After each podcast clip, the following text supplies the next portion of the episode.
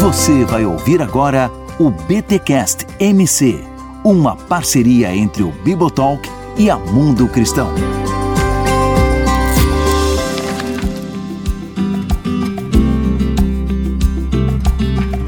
Muito bem, muito bem, muito bem. Começa mais um BT Cash MC, o de número 20, o último de 2022. Eu sou o Rodrigo Bibo e olha, não julgue um livro pela capa. Eu sou o Cacau Marques e a Mundo Cristão esse ano lançou Fogo em Meus Ossos, Fogo no Parquinho e Quando Tudo Está em Chamas. Eu quero saber quem é o piromaníaco dessa editora. Ô, gente, a capa do Iago, eu não sei se vocês pegaram, mas, mano, parabéns, Guilherme Mete, parabéns. É porque, genial. Gente, não, é genial. É fogo É no genial. parquinho e o nome do brinquedo que tem na capa do livro é sensacional. Mas Sim. enfim. Genial.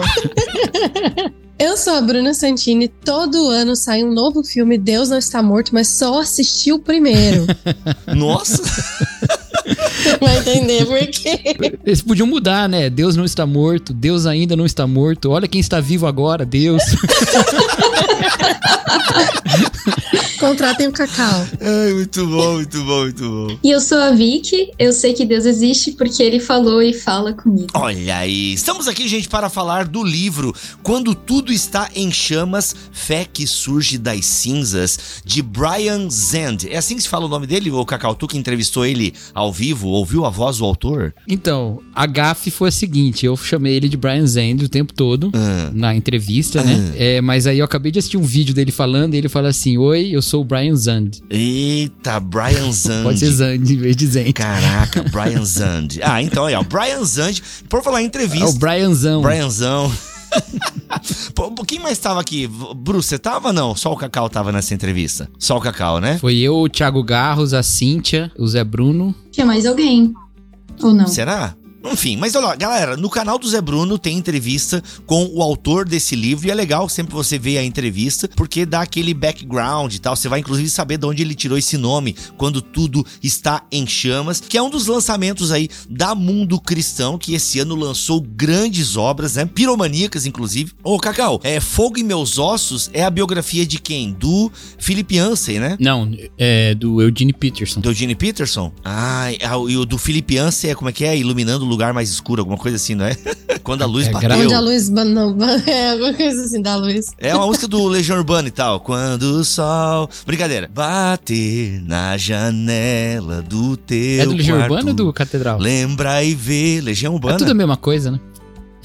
É o livro Onde Bateu a Luz. E o livro, na verdade, é Onde Bateu a Luz, que é a biografia do Philip Yancey. Aliás, ó, duas biografias interessantes aí de autores que eu gosto. É Fogo e Meus Ossos, Eugene Peterson. E como é que é o nome do livro, Vicky? Onde Bateu a Luz. Onde Bateu a Luz. Olha aí, de Felipe Yancey. Olha só, o Instagram da Mundo Cristão está aqui para você conhecer as obras. Então, assim, tem muita coisa que foi lançada esse ano. E esse livro do Brian... E, Cacau, como é que é o nome? Brian Zand. Eu tô com o nome errado na cabeça. Zand. Fala assim, não tem problema Brian, não. A gente aquele falou assim com ele, ele não corrigiu. Ele não pô. corrigiu. É educado, né? Gentleman. Um gentleman. Um gentleman. Então, e esse livro aqui do Brian Zand. E, gente, só explicando a minha abertura, porque de fato, quando a Mundo Cristão me mandou esse livro, né? Eu recebo muita coisa, só peguei, ah, legal, um livro sobre sofrimento, provavelmente, né?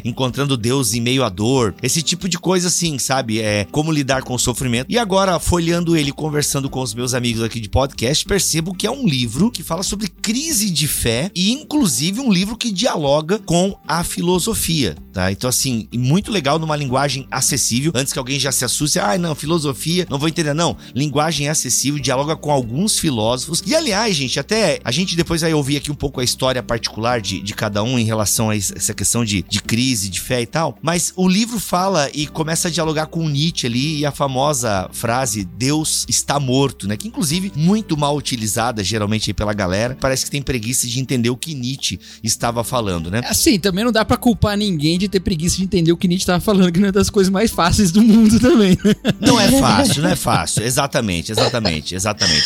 Mas é que, tipo assim, é- é- não é que ele está negando. Enfim, agora eu não vou ficar defendendo Nietzsche aqui, né? Mas no sentido que. Não, pode defender. O, o, o- o problema é o seguinte: o problema é o seguinte: não é ter preguiça de entender o que ele tá falando. Tudo bem, você não precisa entender o que ele tá falando. Mas não fala como se você tivesse entendido, entendeu?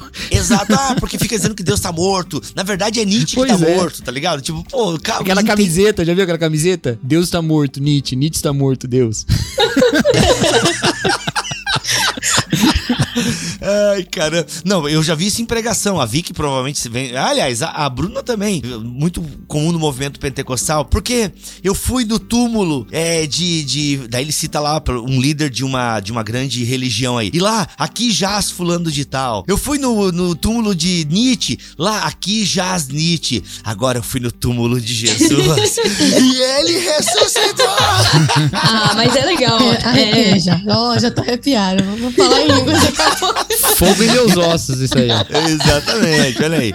Então, é, mas a crítica de Nietzsche, e aqui o Brian até trata o Nietzsche meio como um profeta mesmo, né? Nietzsche, obviamente, tá criticando um cristianismo burguês, europeu e tudo mais. E o Brian traz essas palavras de Nietzsche, né? Daquele que vai no vilarejo, né? Como é que é o nome do louco? Não, já tô chamando o cara de louco, olha o preconceito aí. Foi tratado como louco, na verdade, né? Onde está Deus? gritava ele. Eu vou lhe dizer, nós o matamos. Enfim. E o Brian trata isso como uma. Ó, a, o que Nietzsche previu, né? Dessa fé que morre e, consequentemente, esse Deus que morre tá acontecendo agora. Como é que vocês leem? Porque é, como é que vocês leem essa declaração? Deus está morto no sentido de que vocês acham que a, a fé tá morrendo, assim, tá sendo sufocada pela modernidade, pela pós-modernidade? Ou isso é uma leitura muito específica de contextos europeus ou às vezes universitários aqui no Ocidente e tal? Pergunta meio filosófica, enfim, não sei.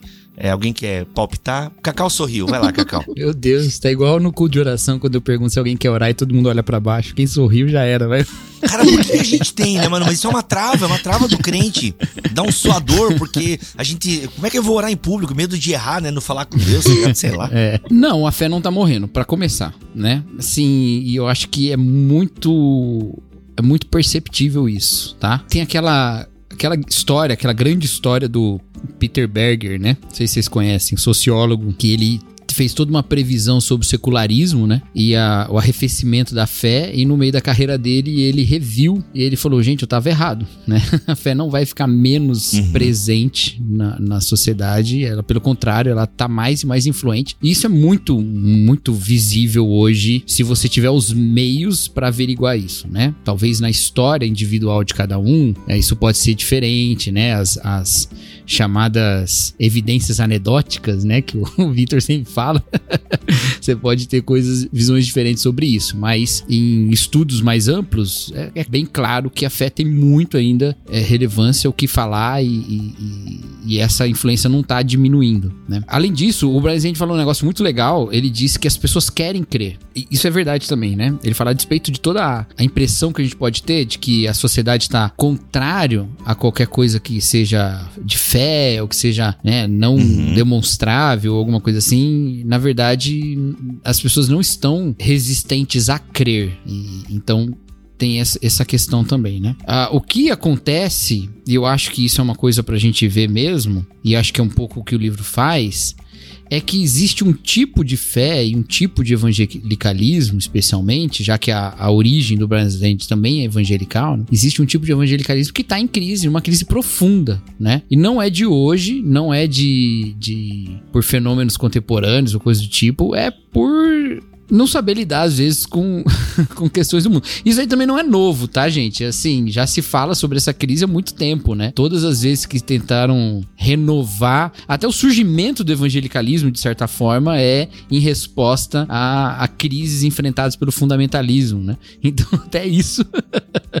então, não tem muito, muito pra onde correr. A gente tá nessa crise constante. Só que muitas vezes ela soa ou ela aparece como uma crise final da fé, né? E, e não é bem assim. Então, esse livro é um livro legal para a gente observar algumas coisas a partir de outros pontos de vista.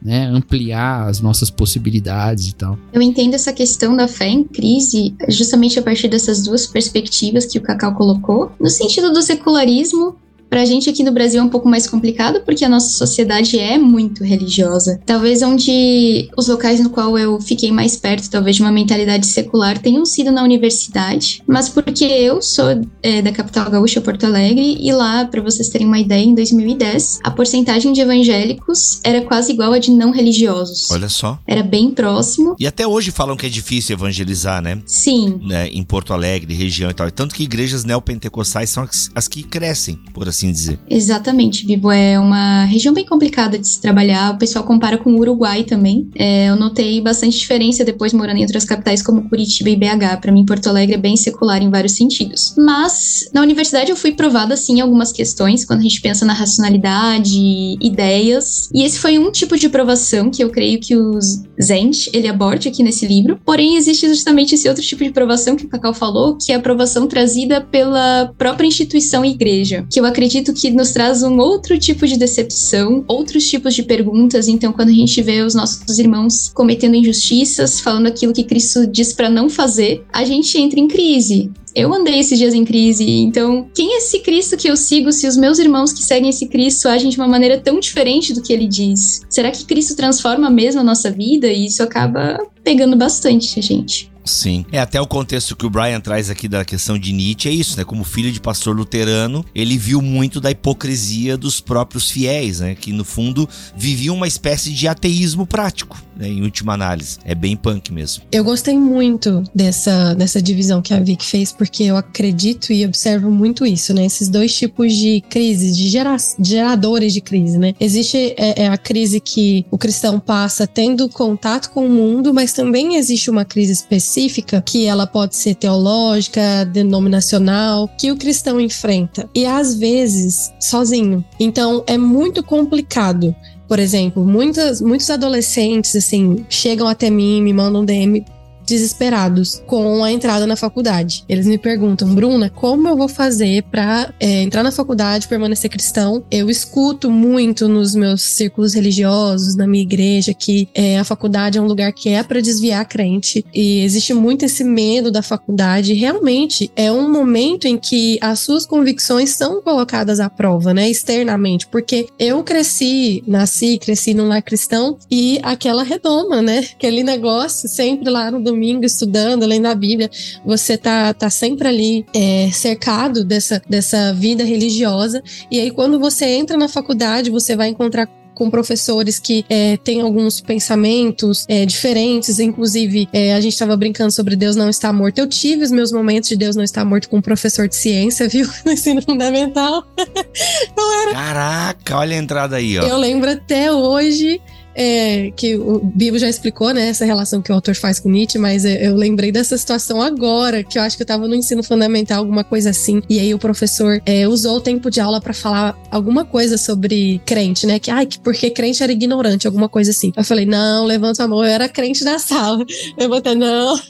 não é bem assim, não. E aí eu lembro de conversar com ele depois da aula e ele falar, enfim, trazer alguns argumentos. Não, o mundo é perfeito demais para eu crer em Deus. Ele falava isso. E aí, é, na época, eu fiquei sem palavras. eu era somente uma, uma pequena aprendiz ali no ensino fundamental, mas essas ideias, isso me fez pensar, isso marcou minha vida. Então, na, na universidade, isso também marca a vida, né? As, as, perguntas, né, do cristão que tá ali. Então, eu acho que se preparar para esse tipo de crise é muito importante. Ainda mais quando a sua fé é baseada no fundamentalismo. Isso é um, um, uma questão que aqui nos Estados Unidos eu vejo muito, porque é, é a crise do fundamentalismo que o autor chama de frágil. Ele fala que o fundamentalismo é muito frágil. Se você estuda qualquer coisinha de ciência, você vai entrar em crise. Por isso eu dou glória a Deus e agradeço a Deus por trabalhos como o da ABC2. Porque você consegue mostrar que, na verdade, tinha cristão fazendo ciência há muitos anos. Não é novidade. Por que, que o cristão de hoje se choca com a ciência e entra em crise de fé. Então, é, e existe também, como a Vic falou, essas crises dentro é, das denominações. Tem gente que muda de denominação, né? Que fala, eu não consigo me, me identificar mais. Inclusive, a gente está vivendo, né? Esse período de imigração. Muita gente está indo para igrejas mais tradicionais, presbiteriana e até católica. Católicas, exato. Meu uhum. professor, o Kenneth Stewart, ele fala muito sobre isso. Ele tem um livro maravilhoso, lembrei do Léo. Léo que é fã dele, eu sempre lembro dele. E In the Ancient Roots, que ele vai analisar justamente por que que é, os cristãos, eles têm vivido esse período de migração, né, denominacional. Então, assim, essas crises de fé, quando elas acontecem, seja dentro, por razões assim, dentro é, é, da igreja, em relação ao próprio cristianismo, porque você começa a estudar, né, filosofia, é, ciência, alguma coisa assim, o autor fala que essas pessoas estão em chamas e é como se realmente elas estivessem queimando. E quem já viveu uma crise de fé sabe o tanto que é perturbador mesmo. É muito difícil. Mas existe uma esperança, né? no meio de tudo isso. Sim. É, a gente até tem um. A gente não tem um episódio sobre fundamentalismo, ou é impressão minha. A gente tem sobre liberalismo teológico e do fundamentalismo, acho que a gente não fez, né? Ou Acho que fizemos sim, com o Léo? Bibo. Ô, Bibo, vai no Fizemos. Google, escreve assim, BTcast Exato. fundamentalista. Ai, bebi do meu veneno agora.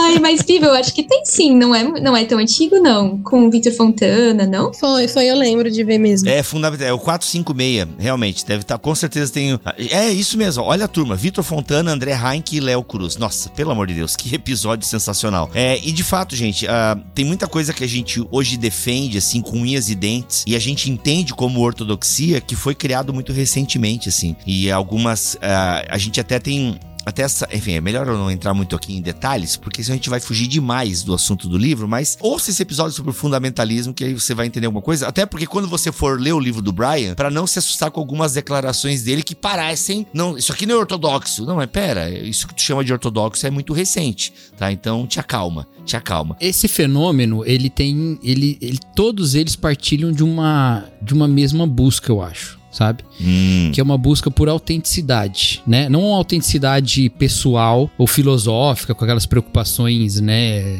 Do existencialismo, não. É uma autenticidade da, da fé mesmo, da- do barco que você entrou, sabe? Então, por exemplo, o fundamentalismo, ele é uma tentativa de afirmar uma, uma autenticidade cristã com base no biblicismo. Então, vai colocar a Bíblia num movimento que considera ser um movimento um passo adiante da reforma, né? Ah, a reforma voltou a Bíblia como autoridade, então vamos, né, também fazer isso e tal. Então, ah, então vamos colocar a Bíblia acima de todas as coisas e acaba colocando a Bíblia pra falar e ter a última palavra sobre tudo, até sobre aquilo que a Bíblia não quer falar, porque a Bíblia é de uma é escrita num período pré-científico e aí você quer que a Bíblia fale sobre ciência. e aí tem um monte de problema que a gente pode falar outro dia. Mas aí o que, que acontece? Depois disso, começa-se a perceber um monte de coisas. Por exemplo, a dificuldade do fundamentalismo de conversar com a sociedade. Então, quando você lê, por exemplo, o livro lá do, do Carl Henry, né? An Easy Conscience of American... eh, eh, não, The Uneasy Conscience of the Modern Fundamentalism, né? Acho que é esse o nome. Que é a, a, a, a consciência inquieta do fundamentalismo moderno. Ele vai falar exatamente sobre isso, que essa... Que, que vira uma negação da realidade, né? Que você não dialoga com a realidade. Então a gente precisa ser autêntico, não só com o texto bíblico, mas autêntico com o nosso tempo também. Porque a gente vive nesse tempo, a gente não pode cair na loucura de falar que esse tempo não existe, a gente tá nele. Aí ele vai reformar isso, e aí vai criar as bases de um evangelicalismo moderno, com ele, com Schaefer, com Billy Graham e tudo mais. Então se você vai caminhando, você vai enxergando todas essas tentativas de reafirmar a autenticidade. Hoje existe um desafio à autenticidade do cristianismo, que é um desafio um tanto quanto afetivo. Nós olhamos para a fé cristã e enxergamos nela uma incapacidade, não mais de lidar com a realidade, porque a fé cristã até que está confortável com a realidade no sentido dos dados, vamos dizer assim, mas ela está incapaz de lidar com a diversidade das pessoas, que é o que toca nos afetos. Então fica difícil para alguém continuar crente quando a fé dela é excludente das pessoas que ela ama. Então ela precisa pensar como que uma fé que se diz uma fé de amor está sendo uma fé que não abarca as pessoas que ela ama. Como é que ela pode amar alguém e Deus não amar essa pessoa? Entendeu? Então essa é uma crise do cristianismo evangélico moderno. E eu acho que é a partir daí que o Brian Zend vai propor uma desconstrução. E, é- e essa desconstrução que ele vai propor, a partir lá do, do Derrida e de outras visões é, filosóficas que ele vai pôr, inclusive é bem interessante a leitura que ele faz disso. A, a, a, proposta que ele vai fazer é uma proposta que não é uma desconstrução da doutrina. Ele não vai por esse caminho. Ele vai por uma ampliação da nossa concepção de cristianismo. Porque uma fraqueza desse evangelicalismo é, do século XX pra cá, né? Bom, é o evangelicalismo que tem, né? Uma fraqueza desse evangelicalismo é justamente esse exclusivismo, né? Que vai, por exemplo, ol- olhar para tradições como o luteranismo e vai dizer assim, é católico demais. É tão excludente, é tão exclusivo que, que chega a fazer esse. Então, assim, a gente tem mais uma crise de autenticidade. E você não pode negar o dado do afeto, porque também é um dado, entendeu? Você não pode negar o dado da ciência, mas você também não pode negar o dado do afeto. Então, como a fé lida com isso? Essa é uma crise. E essa crise está presente. E a gente deve lidar com ela. E esse livro faz uma proposta de como lidar com ela. Né? Nós não vamos entrar muito né, nessa questão do que é desconstrução e tudo mais. O, o autor ele propõe uma solução para quem tá nesse processo, porque. Só que a gente conversou um pouco no, li, no grupo, né? A gente tava conversando antes de, gravar o, o, episódio. Como aqui nos Estados Unidos as pessoas elas se rotulam como cristão em desconstrução. Então eu já vi isso na bio de Twitter de algumas pessoas. É um rótulo. Por quê? É, é aqui é um fenômeno cultural, assim, social deles, por causa é, é de, da profundidade que fundamentalismo atingiu a vida de cada um. Por exemplo, eu vejo muito essa questão da desconstrução na, na área da cultura da pureza. Porque tem meninas, por exemplo, que com 12, 13 anos de idade, elas tinham que assinar um contrato de virgindade aqui. Então, elas assinavam um contrato de que permaneceriam virgem, entregavam esse contrato para o marido no dia do casamento. E toda essa cultura da pureza aqui nos Estados Unidos é muito forte. Por causa disso, tem uma geração de pessoas em conflito, né? Com questões, assim, de sexualidade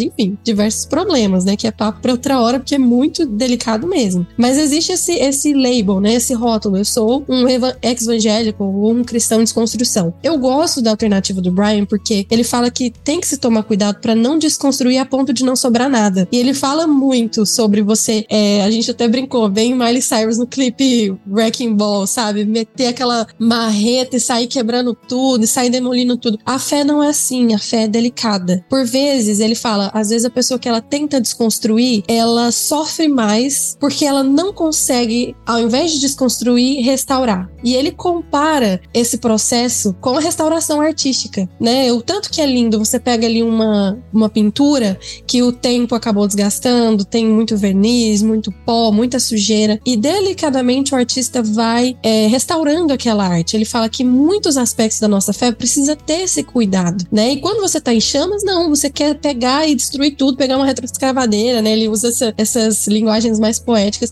Você quer quebrar com tudo, e isso vai te deixar em ruínas. Então ele fala, alguns, ele até usa esse conceito da casa teológica, né? Todo mundo tem sua casa teológica. Eu gostei demais desse conceito. Alguns têm uma casa teológica que, que é um casebre, outros uma mansão. E do testemunho pessoal dele, ele diz: Eu tive que desconstruir e demolir alguns cômodos dessa casa, mas outros eles precisavam só de um reparo. Por quê? Porque eu não vou deixar toda a minha fé se perder por causa de uma crise de fé que por vezes acontece por uma área. E é o que a gente estava conversando agora. Hein? Ou seja, num cômodo da casa, poderia entender assim, porque aconteceu num cômodo da casa. Isso. Ele fala, é, é, a gente estava até conversando sobre isso, que a maioria das pessoas, assim, da, como o Brasil é um país que tem muito essa conexão neopentecostal, pentecostal, experiência, né? A maioria das vezes as pessoas têm interesse de estudar teologia quando elas têm uma crise. Por que, que Deus não me curou? Por que, que uma pessoa que eu amo morreu? Será que a pessoa que eu amo e não, entre aspas, aceitou Jesus, ela vai pro inferno? E aí, nessas crises, as pessoas começam a estudar. E, e, e eu acho lindo como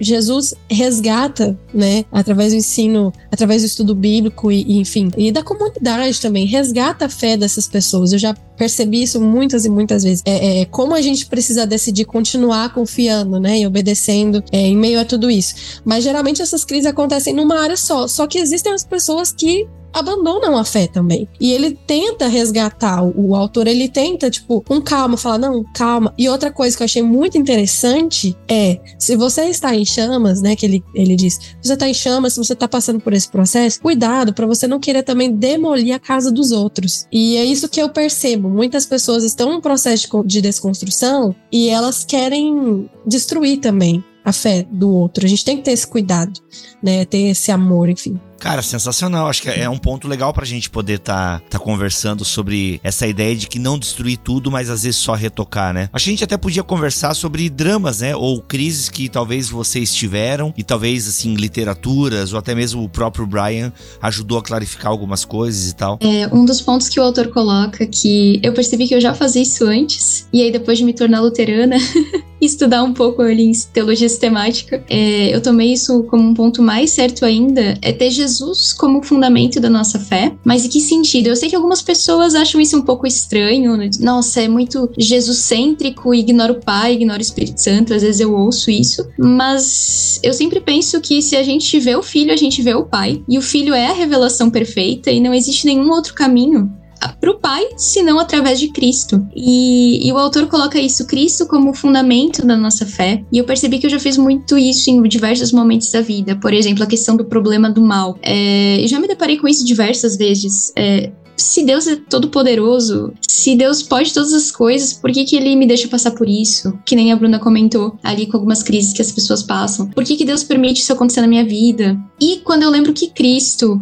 quando eu lembro que Jesus encarnou e morreu no meu lugar e sofreu no meu lugar, eu penso, eu não entendo, mas eu sei o que Cristo fez por mim, eu sei o que Deus fez por mim, eu sei que Deus enviou o seu filho, e por mais que eu não tenha as respostas, eu descanso, porque eu sei do sacrifício da cruz e da ressurreição de Cristo. Então, tendo esse olhar para esse fundamento, a gente pode passar por crises na igreja, a gente pode ver as coisas desmoronando, às vezes em chamas, mas você sabe qual é o fundamento, o fundamento eterno que não muda. Onde está colocada a âncora, né, dessa aliança. E isso foi uma coisa que mexeu bastante comigo no livro. E também, um outro ponto, talvez, é, é a questão do misticismo. E é bastante interessante isso, Bibo, porque eu venho do mundo pentecostal e hoje eu tô num ambiente mais tradicional, que é o mundo luterano luterano, é, embora eu me considere ainda continuista, mas como eu, na verdade, eu passei por igrejas neopentecostais também, e vocês sabem como às vezes tem práticas exageradas que acabam traumatizando a gente. E a gente, de novo, tem que cuidar para não jogar tudo fora, né? Jogar o bebê fora com a água suja. Joga só alguns demônios, o resto deixa. e é muito interessante porque ele fala da importância do misticismo, que a nossa fé não se sustenta com a razão por si só. E eu acho que isso faz todo sentido, porque Cristo, eh, Deus encarnou encarnou e é, Cristo morreu, ressuscitou, e ele é um Deus que age, ele é um Deus que fala e que ele está presente nas nossas vidas, e eu acho que a gente não pode perder isso de vista. Por isso que ele fala que o cristão desse século, o cristão do futuro, ele se baseia em outro teólogo eh, católico, ele fala que o cristão do futuro é um cristão místico. Ele fala da importância das práticas espirituais, é, das disciplinas espirituais, da gente ter um relacionamento com Cristo que, querendo ou não, acho que é uma coisa que o evangelicalismo, de certa forma, também pontua, talvez de maneiras diferentes, mas que a não pode perder isso de vista. Então, por mais que a gente precise aí peneirar as nossas experiências, o que a gente já passou, eu acho que a gente não pode perder essa questão da experiência, do relacionamento com Cristo de vista, que continua sendo uma das coisas centrais. Ele, inclusive, fala que no movimento carismático, que o que prejudicou o movimento carismático não foram alguns excessos. Eu achei muito interessante que ele traz isso. E ele fala isso tanto no mundo protestante no mundo católico. Ele fala que, inclusive, o movimento carismático foi importante para o ecumenismo, né, entre católicos e protestantes. Mas ele diz que no protestantismo, o que prejudicou o movimento carismático foi a questão da teologia da prosperidade, de você vender milagres, e aí você ter grandes estrelas, e isso acabou frustrando muitas pessoas nessa área, mas ele diz que o movimento carismático ainda tem grandes ensinamentos pra gente. Exato. É, tem alguns BTcasts, inclusive aqui com o Kenner Terra e o Gutierrez, onde a gente fala sobre experiência do espírito, que isso fica bem evidente, essa ideia de que às vezes o fundamentalismo é tão racionalista quanto o liberalismo que ele quer, né, é, quer fazer um contraponto. E no fundo, ambos ficam muito presos à razão e tem pouco espaço para essa experiência, né, para o êxtase e tal, que faz parte da espiritualidade bíblica e histórica da igreja. Isso é bem bacana, bem bacana mesmo. Eu não sei se essa é uma experiência geral e eu, eu tenho muito medo de defini-la como regra, né? Porque o, o Brian Zend, nessa busca por, né, por um fundamento nessa crise, né? Ele vai falar desse fundamento desse que é Cristo, como a Vicky colocou, né? Num encontro pessoal místico mesmo, né? Numa experiência verdadeira e não só num encontro assim na palavra, né, na, na fé, na letra, mas um encontro real. Ele não diz que experiência é essa, mas ele diz que ele teve uma experiência, né, um encontro místico mesmo com Jesus. De novo, eu não sei se isso é uma regra geral, eu não coloco isso como uma regra geral, porque eu, eu acho que eu não tenho elementos para afirmar isso, mas eu me identifiquei muito com essa parte, né, porque eu já enfrentei algumas crises de fé e numa delas, o começo da minha recuperação foi a memória de uma experiência pessoal com Jesus, né, eu tive tive uma experiência pessoal com Jesus num momento, né? Eu não tô falando de conversão, era, foi muitos anos depois da minha conversão, uma experiência mesmo, é, mística e muito tocante, né? Passado alguns anos eu tive uma crise de fé, então o que mostra que essa experiência não garante nada, né? É, não garante que você não vai ter crise. Né? Nem a experiência, nem o conhecimento doutrinário, né? É legal até a gente fazer esse contraponto. É, sim, com certeza, né? Até porque essa minha crise foi quando eu tava no seminário, né? Então então tem isso ainda.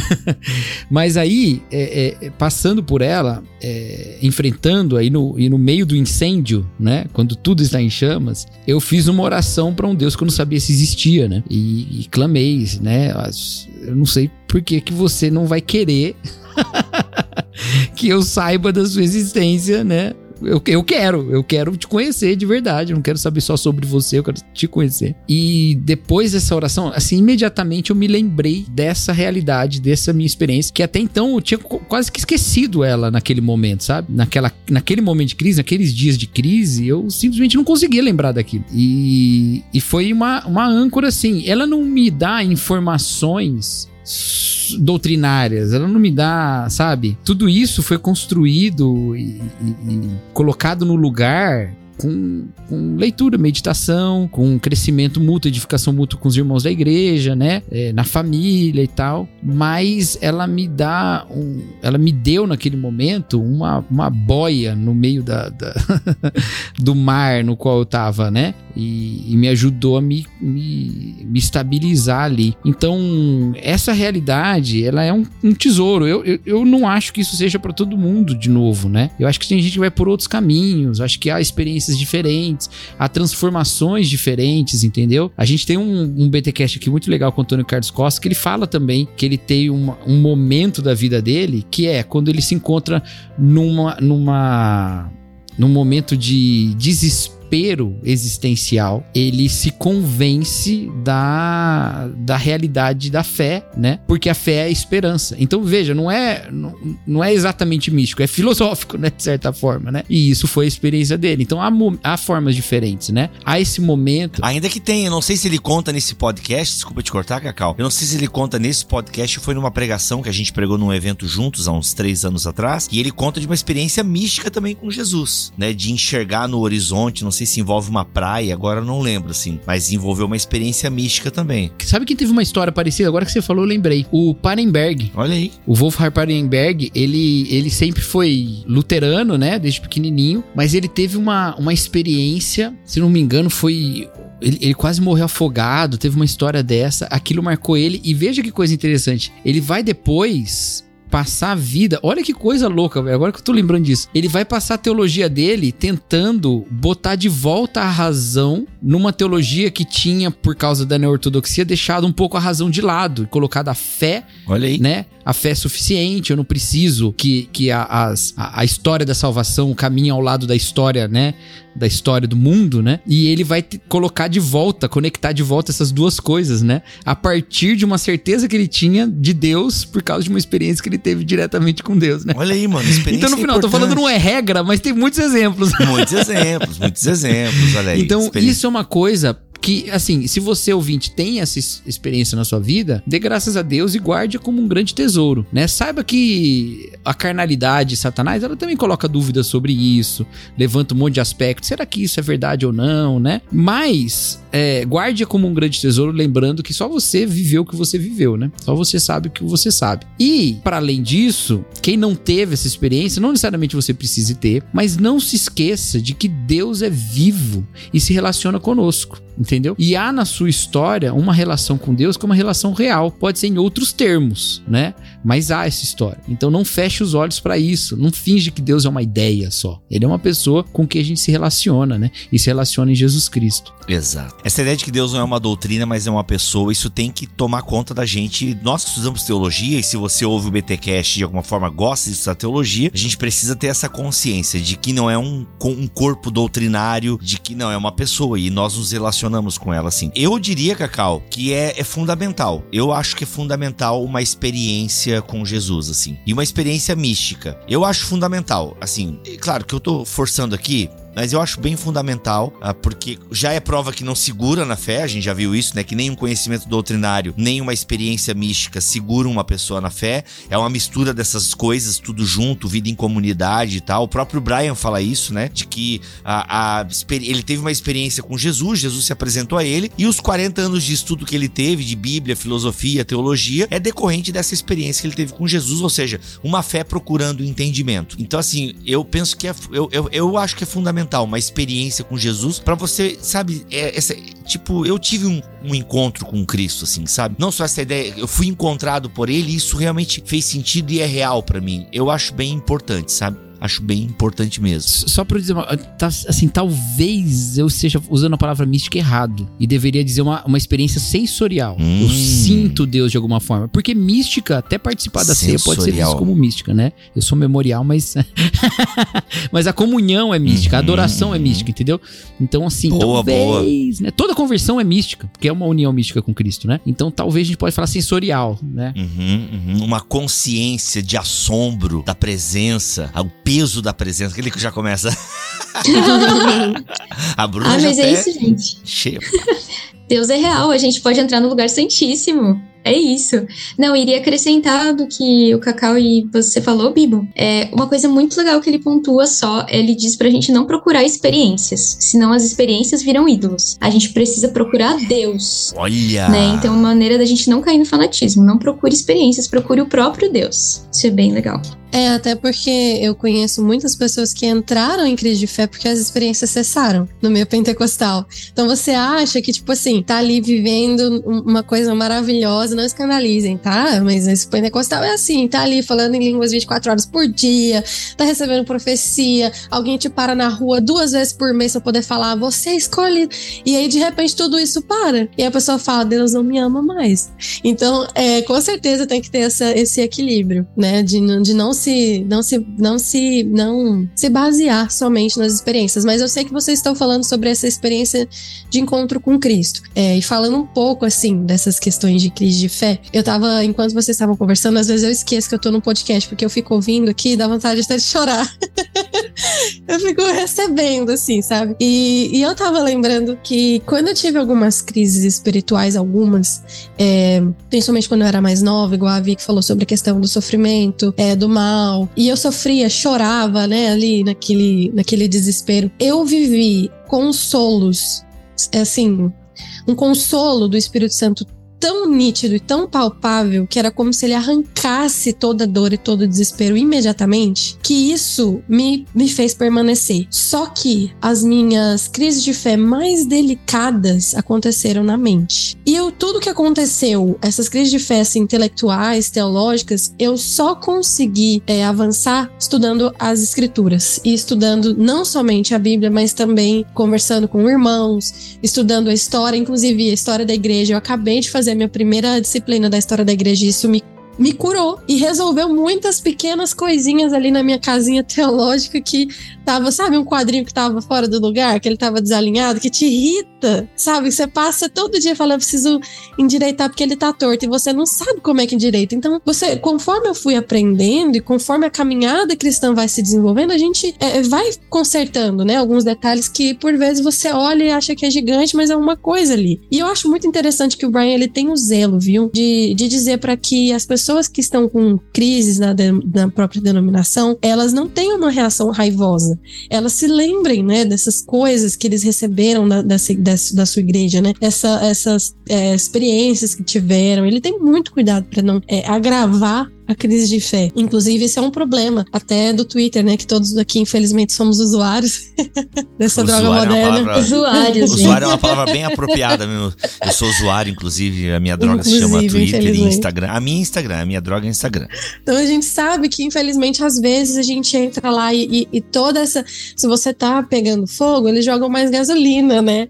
E aí você acaba ficando pior. Tipo assim, daqui a pouco, meu Deus do céu, não tem, não tem fim. Mas ele não, não joga gasolina nesse sofrimento. Ele, ele te ensina é, é, realmente a olhar para Cristo e aprender, né, com a beleza de Jesus. Inclusive, eu achei tão lindo. Eu tenho refletido muito sobre a beleza de Cristo. E o Cacau disse que esse capítulo foi um dos favoritos dele, né? Da, da- de quando Derrida morreu. E ele fala sobre como Paris, uma capital, né? sei lá, super secular e as pessoas não não se lembram, né, dos ícones cristãos, estão ali vivendo a vida delas, mas quando a catedral de Notre Dame morreu, a cidade entrou em luto junto, né? E as pessoas choraram porque elas sabiam, né? E, e- e- a, a o tanto que aquele lugar era significativo. E eu comecei a pensar sobre isso fazendo um paralelo com a ausência da igreja mesmo. Porque tem muita gente ferida com a igreja. Eu sei que esse é um tema muito delicado, que daria horas de conversa, mas todas as vezes que eu, ou alguém próximo a mim, a gente compartilha um, um ou desabafa uma dor sobre a questão de igreja,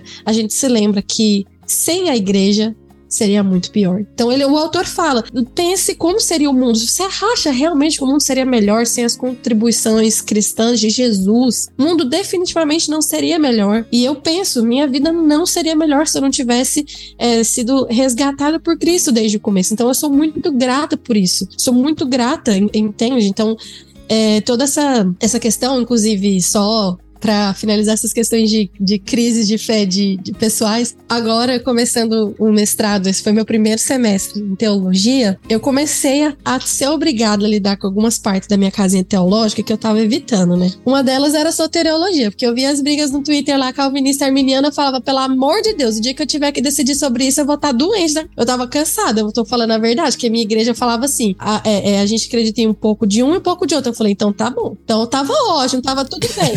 Meu Deus do céu. Aí eu fui inventar de estudar, aí o que que acontece? A, a coisa que eu mais bati a cabeça era a expiação limitada, que não é exclusividade de calvinismo nem nada, enfim, outra discussão intensa. Aí eu comentei lá no Twitter, eu falei: "Nossa, gente, agora a última coisa que faltava eu consegui entender para que sofri bullying calvinista, com razão, porque calvinista é muito difícil mesmo. agora, que, agora que eu me identifico como assim, me reservo o direito de mudar também, porque a única coisa que eu sou é pentecostal. E eu defendo pentecostal o resto da vida. Agora o resto não conta com a minha lealdade. Mas enfim. Se é pentecostal, tem que ser arminiana. Se é pentecostal calvinista, com defeito de fabricação. Aleluia.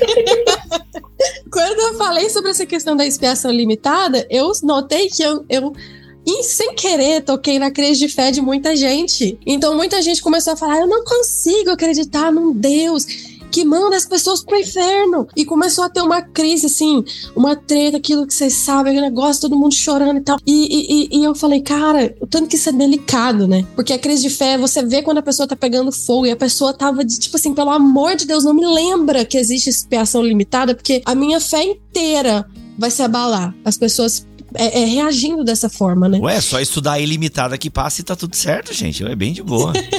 oh, bem Não, os, os, que os que estavam chorando, eles são universalistas, enfim. Outro papo pra outra hora. Aí, aí é, é outro papo mesmo. é outro papo. Sensacional, sensacional. Mas é muito delicado essa questão de, de, de, de crise de fé. Só que olhando para Cristo, a gente permanece ele a nossa rocha. É. A gente, no, no começo aí, alguém falou sobre dois tipos de crise de fé, né? Crise sobre. Eu não sei se eu entendi direito, mas eu acho que é isso, né? A crise sobre a questão da doutrina mesmo, das verdades e tal, e a crise sobre o que acontece no mundo e o que a, a igreja faz e o que os cristãos fazem e tal, né? Tem dois filmes que eu amo de coração. Ah, não, Cacau. Tu não vai te indicar. Eu não vou deixar tu indicar aquele filme chato aqui, não. não sei, eu não sei é qual que, é, pensando, qual que você tá falando. Nossa, aquele daquele pastor naquela igrejinha lá no, na curva do mundo. Ah, lá. ô Bibo, que você oh, fica não. me tolindo desse jeito. Nossa, vai lá, Cacau. Gente, eu só tô avisando esse que é filme, ruim. pelo menos? Eu, um eu assisti, que é, eu gosto daquele ator, é do Ethan Hawke, não é? É. Você é, não gostou desse filme? Eu não gostei, Cacau. Ah, Cacau, Pelo eu gosto de, Deus, Cacau, eu gosto de Velozes e Furiosos. Como é que eu vou gostar daquilo então, Então tá vendo, gente? Então você tá vendo, gente? O Bibo defende Avatar. Eu defendo Avatar, Cacau. Aliás, tô é. Não, Avatar tudo bem. Avatar é legal. Mas vai lá, Cacau. Gente, mas... eu só quero avisar que o filme é ruim, mas vai lá, Cacau. Seca a recomendação. Ah, nem vou falar mais também, então. Ô, Cacau, tô brincando. Tu sabe que tem uma galera que vai não. curtir. Vai lá, mano, vai lá. Olha só, tem. tem Aliás, tem só filme. uma pausa, desculpa, Cacau, vou te cortar de novo. Gente, eu gosto muito da explicação do Cacau. Realmente, eu acho o que o Cacau fala do filme mais legal que o filme. É assim, tem um filme antigo, bem antigo, bem antigo que chama Luz de Inverno, né? Do, do Ingmar Bergman, que faz parte da trilogia do silêncio dele. E esse filme é sobre um padre. Um padre, oh meu Deus, é sobre um pároco, um pastor luterano, provavelmente, porque ele é sueco, né? Então, um pastor em que ele tá. Inclusive, o nome original chama Os comungantes, que é por causa da que começa com uma eucaristia, né? Então, são os participantes lá da comunhão. E ele tá numa crise. Ele tá numa crise de fé por causa do silêncio de Deus. É um filme muito interessante, muito bonito assim, tem muita muitos diálogos interessantes e ele tem um fim muito interessante para quem gosta de teologia, sabe? Ele vai trazer uma questão teológica, cristológica muito legal que toca em algumas coisas que muitos teólogos falam, como o Jürgen Moltmann, que, que vai escrever o seu livro Cristo, Deus Crucificado depois desse, depois desse filme, inclusive. Acho que ele não viu o filme antes de escrever, mas tem algumas coisas assim sobre a participação do sofrimento de Cristo. É bem interessante, apesar do Bergman não ser exatamente um, um cristão, né? Mas ele, ele tá falando. Como é que é o nome desse primeiro filme, Cacau, que você recomendou? Antigo? Luz de Inverno. Luz de Inverno. Luz de Inverno, ok. E o segundo filme? Não, então, mas aí o que acontece? A crise toda ali é sobre Deus estar em silêncio. E é uma crise teológica. Uhum teológica, né? Passa alguns anos, um roteirista, que é o roteirista do Taxi Driver, o Paul Schrader, ele resolve dirigir um filme que ele chama de. E agora, qual é o nome do filme mesmo? First Reformed, né? A primeira reformada, né? Que é de uma igreja. Mas ficou com um nome estranho em português, né, cara? Eu não lembro. Em português ele tem dois nomes diferentes. Um é Nas Trevas, ou no, no Coração das Trevas. E, e, e depois mudaram para um outro nome também não me lembro agora. Fé em crise, sei lá. É, eu vou procurar aqui enquanto você delineia. Os dois nomes são ruins. É. Isso. E aí ele faz e o filme é praticamente uma recriação do primeiro filme. Tem várias cenas super parecidas, super parecidas mesmo. Assim, se você assistir os dois, você vai falar: Meu, o cara tá fazendo um remake. Porque parece muito. Só que aí você nota que a crise do pastor do segundo filme é completamente diferente. Ele não tem uma crise sobre o silêncio de Deus, sobre Deus estar em silêncio e tal. Ele tem uma crise sobre o perdão de Deus. Porque ele tá olhando. Nossa, Fé Corrompida tá aqui no Google. Fé Corrompida, olha que coisa horrível. O nome é First Reformer, que é o nome da igrejinha que ele tá lá, não é? É, é, exatamente. E, ele, e é uma igreja que tem um posicionamento na história, porque ela foi parte da rota subterrânea, né? Da, da, uhum. Ferrovia subterrânea de libertação dos escravos. Então, ela, ela foi uma igreja engajada no período da escravidão. E agora, ela é uma igreja que foi comprada por uma mega igreja, mantida como uma espécie de museu, apesar de ter culto lá. E ela não muda nada. Tá tendo uma devastação ambiental patrocinada por um cara que é da igreja grande e ela não pode falar nada. É, e ele começa a se questionar sobre Deus vai nos perdoar. E a crise dele não é se Deus existe ou não existe, se ele fala, se ele não fala, se a, se a teologia faz sentido sentido, não faz sentido. A crise dele é como é que eu posso acreditar num momento em que todos os que se dizem de Deus não estão ligando, por exemplo, para as guerras acontecendo, não estão se importando com o meio ambiente sendo devastado e tá preocupado mais em ampliar o seu arcabouço, o seu poderio midiático, né? Eu acho que isso mostra muitas crises contemporâneas nossas. Tem crise que é crise teológica, mas a maior parte das nossas crises são crises de contexto, porque as crises teológicas, gente, a fé cristã tem dois mil anos todas elas já foram respondidas. As pessoas mais inteligentes do mundo já defenderam e atacaram a fé cristã. Elas já tiveram dos dois lados, entendeu? E então, assim, você não vai ter um problema da da, coerência interna da doutrina. Perfeito. O problema cara que, que toca muitas pessoas é, mas afinal de contas, essa fé da qual eu faço parte está fazendo bem, entendeu? E essa não é uma pergunta imbecil. Não, ela é uma pergunta autêntica, uma pergunta genuína e que a gente pode se fazer mesmo. Ainda que eu acho que a resposta sobre a veracidade do cristianismo é muito mais do que se ele é bom ou não, mas ele faz afirmações sobre a bondade de Deus e não dá pra gente afirmar que um Deus justo colocou um povo para ser nocivo na terra. Então, é uma pergunta autêntica, né? Então, nisso, o Brian Zend vai colocar em resposta a essas questões do nosso, do nosso tempo desafios. Aí também alguns doutrinários, né? Mas sempre nos levando a pensar em possibilidades de cristianismo, porque há muitos cristianismos diferentes e alguns dão respostas melhores do que outros para questões, para algumas questões, né? E então é isso. E esse capítulo que o Bibo falou, o terceiro capítulo lá, não, a Vic falou, né? A, a Bruna, a Bruna falou. Gente, é uma das coisas mais lindas que eu li esse ano. É impressionante. Só que você não pode ler Caraca. só o terceiro capítulo, tá? Começa do primeiro, vai lendo e Viu? deixa ele te levar até o terceiro capítulo. Quando chegar no terceiro capítulo, você lê, você vai explodir a sua cabeça de como que ele constrói esse capítulo. Aí. Sério, cara. E assim, até para quem não entende de filosofia, dá para acompanhar, dá para ler. Você não precisa ser, você não precisa entender Nietzsche, né? É, Foucault, Derrida. Derrida é. Não, ele usa de uma maneira muito, muito poética e artística, é maravilhoso. Usa também Dostoiévski. É. Ó, o louco da lanterna, o louco da lanterna, que é, tem o diálogo ali com Nietzsche, desconstruindo a desconstrução. Quem que é que ele fala aqui? É Derrida mesmo, né? Que ele tá passando ali. Quem que é, é o Derrida? E aí Derrida, ele vai né? pra Derrida de novo. É, desconstruindo a desconstrução. E o terceiro, o dia em que Derrida morreu. Quarto, o fim e o começo. Cinco, a perda de Jesus. Seis, a noite escura do desconhecer. 7, o único fundamento. Nesse capítulo tem afirmações que algum. Hum, o que, que é que ele tá dizendo? Não entendi. Será que é isso mesmo, meu Deus? E o 8, completamente a sós no andar de cima. Aí tem a parte 2, fé que surge das cinzas, um místico ou absolutamente nada. 10, a graça da segunda ingenuidade. 11, a casa do amor. E depois a conclusão, cada arbusto em chamas. Agradecimentos e notas. Quando tudo está em chamas, fé que surge das cinzas, de Brian Zand. Lançamento da Mundo Cristão de 2022. O link para você adquirir está aqui na descrição deste BTcast. Galera, vale a leitura. Vou botar no meu cantinho de livros que eu preciso terminar de ler, porque começo e não termino, né? Como vários esse ano, a by the way, né? Muito bem, obrigado, Vicky, por participar de mais um episódio aqui com a gente. Tamo junto. É, valeu, Vivo. Tô bem feliz também de ter conversado sobre mais um livro do mundo cristão junto com a igreja chamada Tove e o Santo Santo Santo, da Jack Hill Perry. E esse livro aqui, ele não fica atrás, eu acho que ele traz uma conversa sincera e bastante honesta sobre perguntas que me pegam também. Eu gostaria que esse livro tivesse traduzido antes até, eu acho que teria me ajudado bastante. E foi um grande prazer ler ele por diversas questões relacionadas à crise de fé. Muito bom. Cacau Marques, como sempre, né, mano? Bom demais te ter por aqui. Te quero mais vezes, hein? Obrigado pelo, pelo convite. É é muito legal estar com vocês aqui, tá? Entre amigos. Fica aí essa recomendação, né, do livro. Eu tenho certeza que os ouvintes lerão, gostarão de algumas coisas e discordarão de outras, mas é, livros é para isso mesmo, né? São para isso mesmo, né? Exato, pra exato. a gente ter um, um, envolvimento dinâmico com eles, né? Eu acho que o, o Brian Zand coloca algumas coisas bem legais. Tem muitos bons livros sobre crise de fé, mas eu confesso que, como esse em português, eu não me lembro. Tá? Então é uma perspectiva mais rara tá?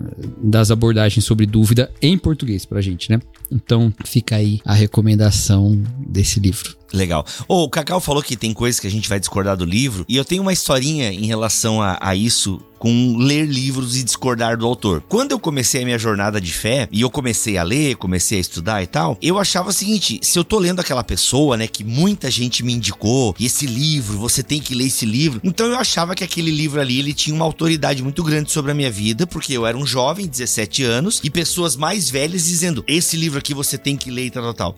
Cara, então eu lia, e aí eu lembro que não sei qual foi o livro. Ah, é clássico, a gente até comentou dele em outro podcast aí, que é Ele Veio para Libertar os Cativos. Ou a gente comentou no BTcast ou num, num, numa live, não lembro. E cara, eu lembro que eu discordei de algumas coisas, mesmo tendo pouca experiência teológica, mas algumas coisas, assim, tipo, eu não, não tava conseguindo entender ou acreditar e tal. E aí me dava uma certa crise, meu, eu tô discordando do autor, como é que eu posso estar discordando do autor? Não, é, é, tinha essa crise assim, não, mas eu não posso, é alguém, poxa, alguém com autoridade que escreveu um livro. E, mano, eu lembro que eu tive. Santa Rebecca Brown. Santa Rebecca Brown, exatamente. Como é que eu vou discordar dela? Nossa, é verdade. Eu li é, Brown. Agora eu tive, assim, mas, cara, e até depois, assim, outros autores tal, cara, mas eu tô discordando desse cara que é top, é mega e tal. Como é que eu posso. Quem sou eu para discordar desse cara? Eu tive, assim, por um tempão, assim, sabe? E às vezes até hoje, de vez em quando, acho que isso me assombra ainda de alguma forma, que dependendo quem eu tô lendo e tal, e tipo, pô, mano, e eu gosto muito do autor, de repente ele fala uma parada, eu falo, é, aqui a gente discorda e tal. E é super comum e faz parte disso, né? Mas enfim, só compartilhar que talvez você ouvinte, às vezes, tipo, meu, mas eu realmente não discordo de ninguém que eu leio, né? tipo, não, cara, você pode discordar, não tem problema. Quer ver uma coisa, Bibo? O, o, eu tava pensando isso essa semana. Um dos autores, assim, que eu menos discordo é o John Stott. Eu leio e, e sim, eu não consigo discordar de quase nada dele, sabe? Uhum. Mas ele não é um autor responsável pelas minhas maiores viradas teológicas, sabe? Olha só. Os, os responsáveis por mudar mais a minha cabeça são autores vários que eu discor já discordava e continuo discordando depois deles promoverem isso em mim. Uhum. Mas eles me ajudaram a pensar coisas que eu nunca tinha pensado, sabe? O Bart, mesmo um caso, né? Que eu amo, gosto muito. O, o Brian, gente até cita ele aqui. Ele mudou a minha cabeça sobre várias coisas, mas eu discordo de trocentas mil coisas do que ele escreveu. Olha e só. o John Stott, que eu discordo de quase nada. É, o Johnny Stott é o teu feijão com arroz. É, o Johnny Stott é o teu feijão com arroz, aquela comidinha caseira que te mantém vivo, te mantém pô, saudável. Chamar o Stott feijão com arroz é um pouco ofensivo, talvez. Né? Não, mas pô, é o que sustenta, cara. Aí de vez em é, quando é, tu come é. uns pratos diferenciados, assim, que te apresenta um mundo novo, mas às vezes te dá uma indigestão mas, e tal, enfim. Exato, me põe no banheiro por uma meia hora. Exatamente. é isso aí, pronto aí, ó. Gourmetizamos a teologia. Eu quero mandar um abraço pro Vitor Fontana, que era pra estar nessa gravação. Tá. Exatamente. um abraço, Vitor, que não pode estar aqui por problemas gourmets. Mas só pra dizer, Bibo, eu acho que isso faz parte da maturidade teológica, que eu acho que é o que o BTcast propõe aqui, né? Vocês trazem discussões sinceras e conversas sinceras e a gente pode ler sim com senso crítico e aproveitar muita coisa boa para construir o repertório teológico. Muito bom. Bru, obrigado pela tua presença aqui em mais um BTcast. Eu que agradeço. É muito bom estar aqui com vocês. Fico muito feliz. Oi, mãe, que escuta todos os episódios. Olha aí, mãe da Bru. Olha aí. Fique orgulhosa da sua filha. Ela está nos episódios marcantes do BTcast 2022, hein? Igreja Tóxica, que o Cacau tá também, foi o podcast mais ouvido de 2022 e o Liturgia do Ordinário, que foi o podcast que mais trouxe novos ouvintes para o BTcast. A Bru também estava lá presente. Então, abraço pra tua mãe, Bru. Mãe da Bru, abraço.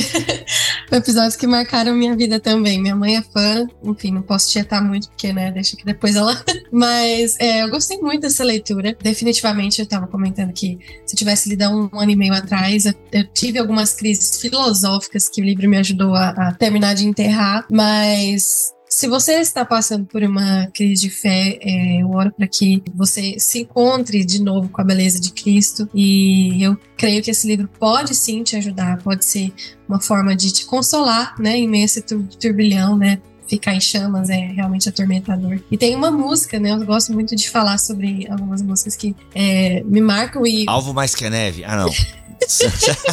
Tô brincando. Meu Deus do céu.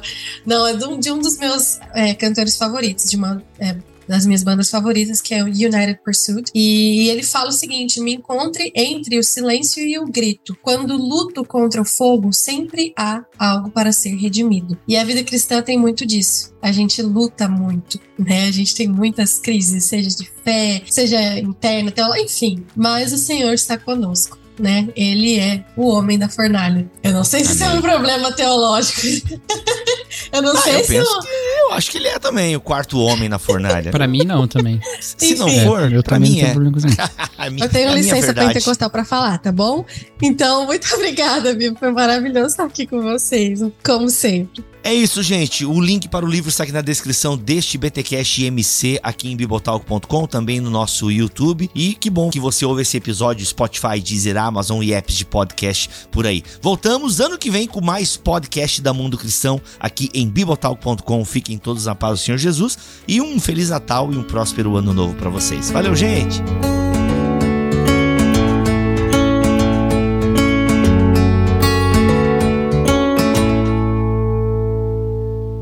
Este podcast foi editado por Tuller Bibotalk Produções.